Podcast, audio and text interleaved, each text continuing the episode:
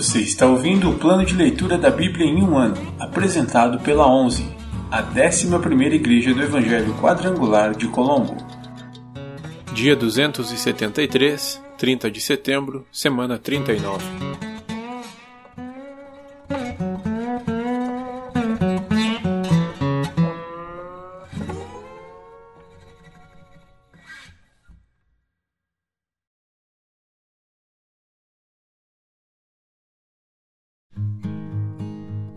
Livro de Judas, capítulo 1 Saudações de Judas Eu, Judas, escravo de Jesus Cristo e irmão de Tiago, escrevo esta carta aos que foram chamados por Deus, o Pai, que os ama e os guarda sob o cuidado de Jesus Cristo.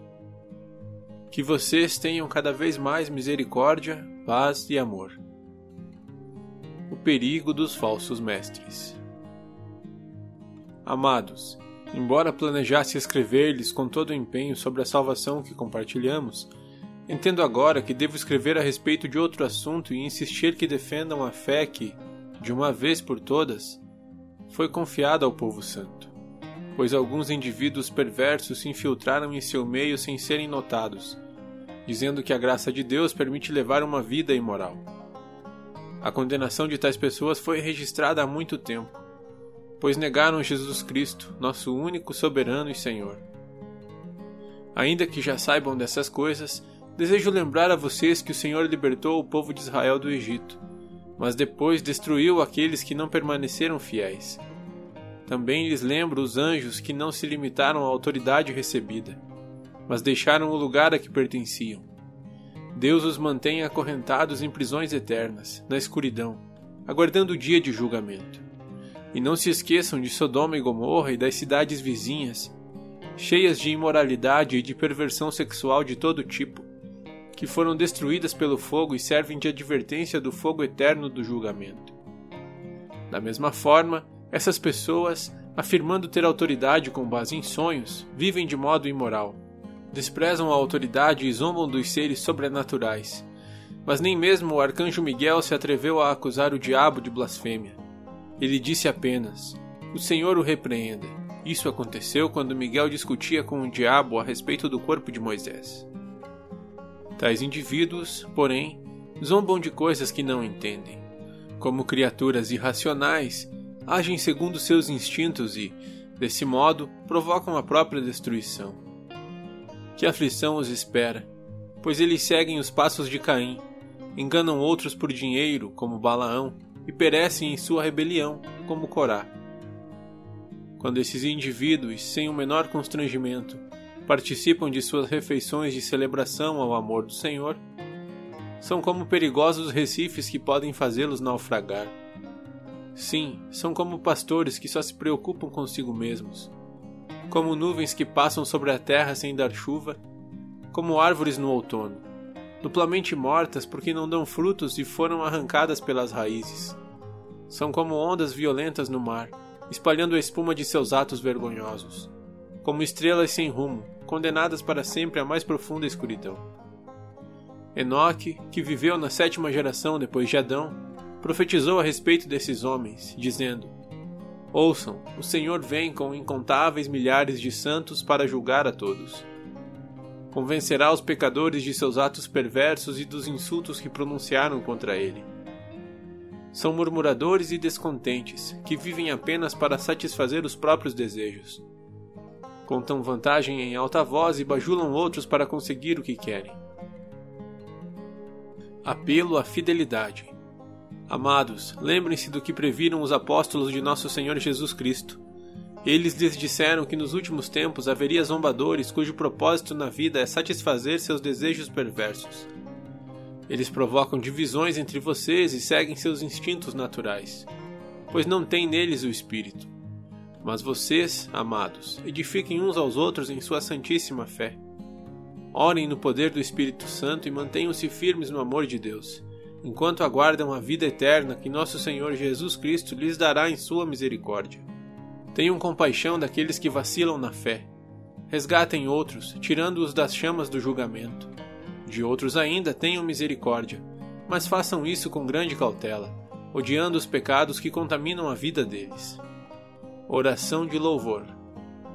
Toda a glória seja àquele que é poderoso para guardá-los de cair e para levá-los, com grande alegria e sem defeito, a sua presença gloriosa. Toda a glória seja àquele que é o único Deus, nosso Salvador por meio de Jesus Cristo, nosso Senhor. Glória, majestade, poder e autoridade lhe pertencem desde antes de todos os tempos, agora e para sempre. Amém.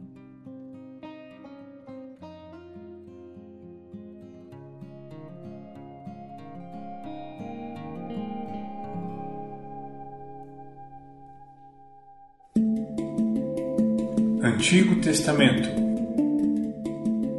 Livros históricos.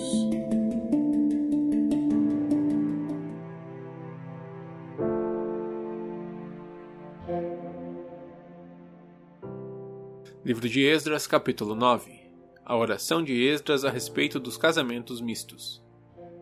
Depois que essas coisas foram feitas, os líderes judeus vieram e me disseram: muitos israelitas e até mesmo alguns sacerdotes e levitas não se mantiveram separados dos outros povos que habitam nesta terra.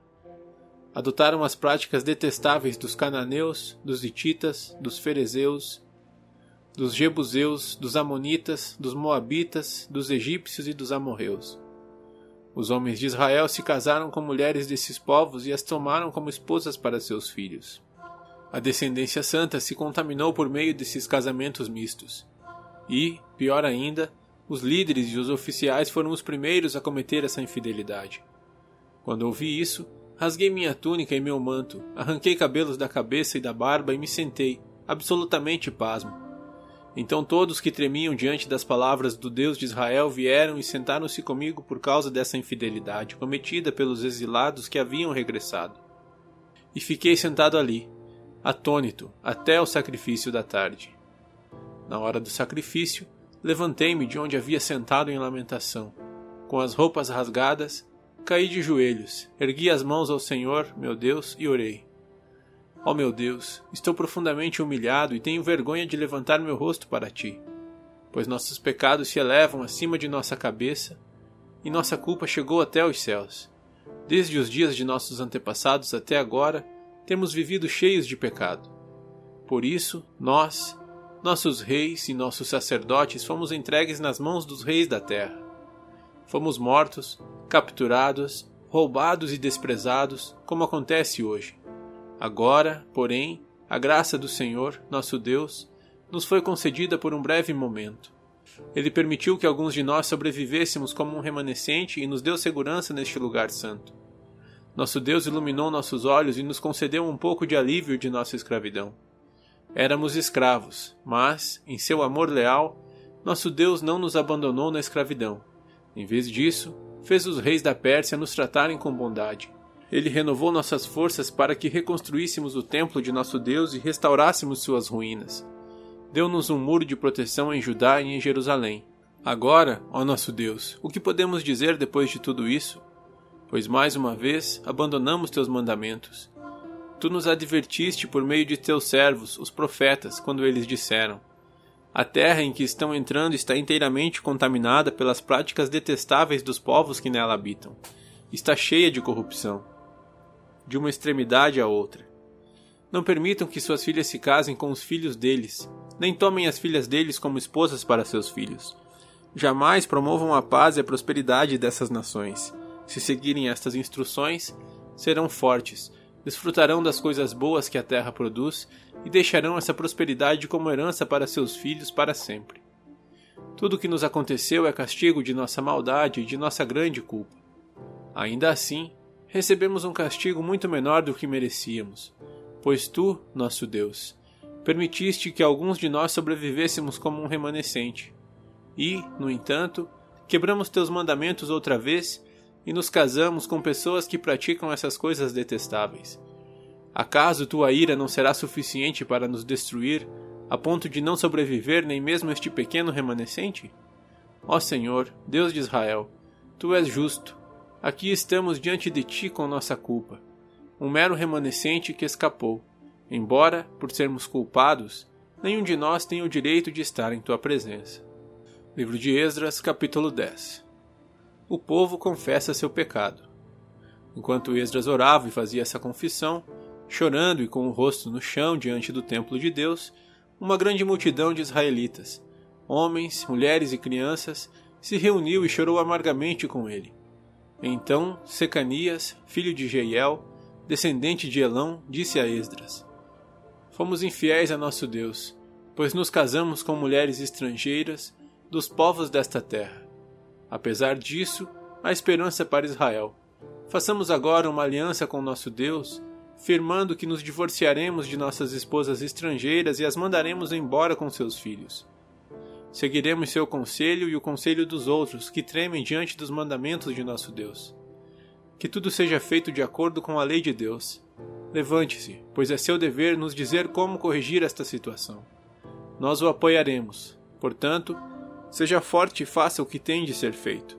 Então Esdras se levantou e exigiu que os líderes dos sacerdotes, os levitas e todo o povo de Israel jurassem que fariam o que Secanias tinha dito. E todos fizeram um juramento solene. Em seguida, Esdras se retirou de diante do templo de Deus e foi à sala de Joanã, filho de Eliasibe. Não bebeu nem comeu nada enquanto esteve ali, pois ainda lamentava a infidelidade dos exilados que haviam regressado. Depois disso, foi feita uma proclamação por todo Judá e Jerusalém, para que todos os que vieram do exílio se reunissem em Jerusalém. Aqueles que não viessem em três dias perderiam todas as suas propriedades e seriam expulsos da comunidade dos exilados, conforme a decisão dos líderes e das autoridades. Dentro de três dias, todo o povo de Judá e de Benjamim havia se reunido em Jerusalém. A reunião aconteceu no dia 19 de dezembro, e todo o povo estava sentado na praça diante do templo de Deus. Tremiam por causa da seriedade do assunto e porque chovia. Então o sacerdote Esdras se levantou e disse: Vocês agiram de modo infiel. Aumentaram a culpa de Israel ao se casar com mulheres estrangeiras. Agora, confessem seu pecado ao Senhor, o Deus de seus antepassados, e façam o que agrada a Ele. Separem-se do povo da terra e dessas mulheres estrangeiras. Toda a comunidade respondeu em alta voz: Você tem razão. Faremos o que disse. No entanto, não é algo que possa ser feito em um dia ou dois, pois há muitos de nós envolvidos neste grande pecado. E agora é a estação das chuvas. Portanto, não podemos ficar aqui fora por muito mais tempo. Que nossos líderes decidam por toda a comunidade.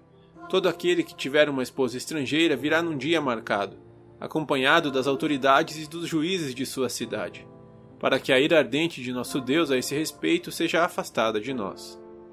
Os únicos que se opuseram à proposta foram Jonatas, filho de Azael, e Jazeias, filho de Tikvá, apoiados por Mesulão e pelo levita Sabetai. Foi esse, portanto, o plano que seguiram. Esdras escolheu líderes para representarem suas famílias e designou cada representante por nome. No dia 29 de dezembro, os líderes se reuniram para tratar da questão. Assim, em 27 de março, o primeiro dia do novo ano, haviam terminado de resolver todos os casos de homens que tinham se casado com mulheres estrangeiras. Os culpados de casamento misto.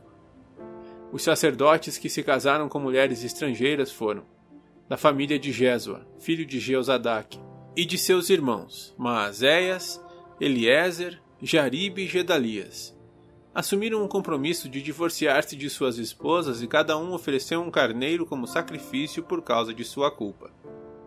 Da família de Imer, Anani e Zebadias. Da família de Arim, Maazéias, Elias, Semaías, Jeiel e Uzias. Da família de Pazur, Elioenai, Maazéias, Ismael, Natanael, Josabade e Elasa. Os levitas culpados desse pecado foram Josabade, Simei, Quelaías, também chamado Quelita, Petaías, Judá e Eliezer. O cantor culpado desse pecado foi Eliasibe. Os porteiros culpados desse pecado foram Salum, Telém e Uri. Os outros israelitas culpados desse pecado foram da família de Parós, Ramias, Gesias, Malquias, Miamim, Eleazar, Malquias e Benaia da família de Elão, Matanias, Zacarias, Jeiel, Abde, Jeremote e Elias. Da família de Zatu, Elioenai, Eliasibe, Matanias, Jeremote, Zabade e Aziza. Da família de Bebai, Joanã, Ananias, Zabai e Atlai. Da família de Bani, Mesulão, Maluque, Adaías, Jazube, Seal e Jeremote. Da família de Paat Moabe, Adna, Quelau, Benaia, Maazéias, Matanias, Bezaleel, Binui e Manassés. Da família de Arim, Eliezer, Isias, Malquias, Semaías, Simeão, Benjamim, Maluque e Semarias. Da família de Assum, Matenai, Matatá, Zabade, Elifelete, Jeremai, Manassés e Simei. Da família de Bani, Maadai, Anrão, Uel, Benaia, Bedias, Queluí, Vanias, Meremote, Eliasibe, Matanias, Matenai e Jaazai. Da família de Binuí, Simei, Selemias, Natã, Adaías, Macnabdai, Sazai, Sarai, Azareel, Selemias, Semarias, Salum, Amarias e José. Da família de Nebo, Jeiel, Matitias, Zabade, Zebina, Zadai, Joel e Benaia. Todos esses homens se casaram com mulheres estrangeiras, e alguns tiveram filhos com essas esposas.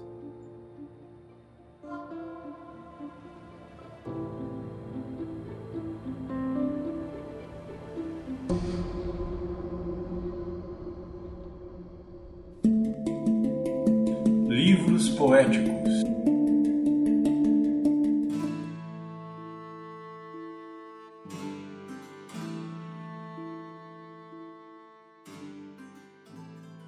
Livro de Salmos, capítulo 95 Venham, vamos cantar ao Senhor.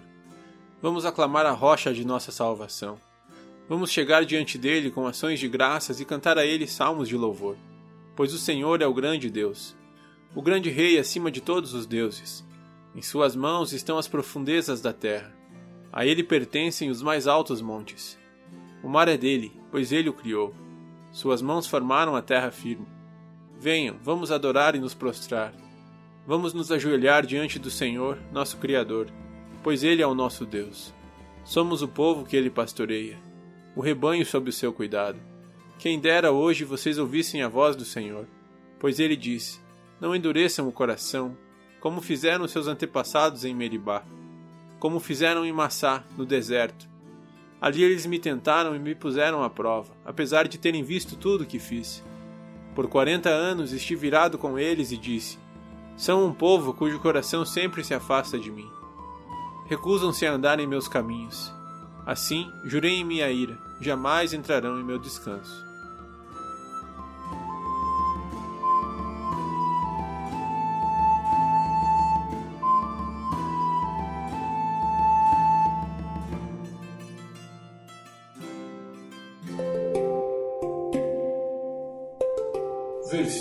Da semana.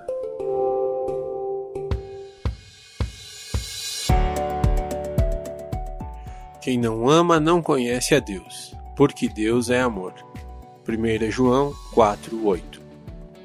Quem não ama não conhece a Deus, porque Deus é amor. 1 João 4:8. Quem não ama não conhece a Deus, porque Deus é amor. 1 João 4:8.